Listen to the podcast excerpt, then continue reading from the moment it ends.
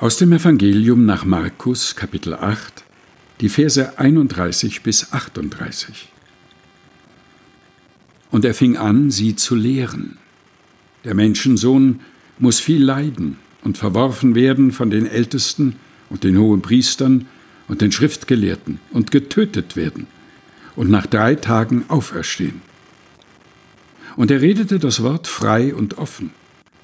Und Petrus nahm ihn beiseite und fing an, ihm zu wehren.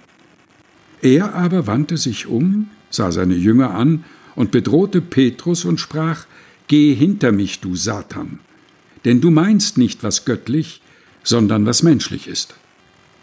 Und er rief zu sich das Volk samt seinen Jüngern und sprach zu ihnen, Will mir jemand nachfolgen, der verleugne sich selbst und nehme sein Kreuz auf sich und folge mir nach. Denn wer sein Leben behalten will, der wird's verlieren. Und wer sein Leben verliert um meinetwillen und um des Evangeliums willen, der wird's behalten. Denn was hilft es dem Menschen, die ganze Welt zu gewinnen und Schaden zu nehmen an seiner Seele? Denn was kann der Mensch geben, womit er seine Seele auslöse?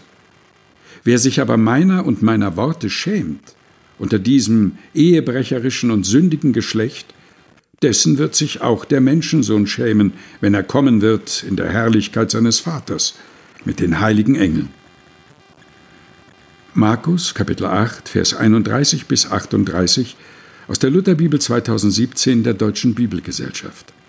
Gelesen von Helga Heinold.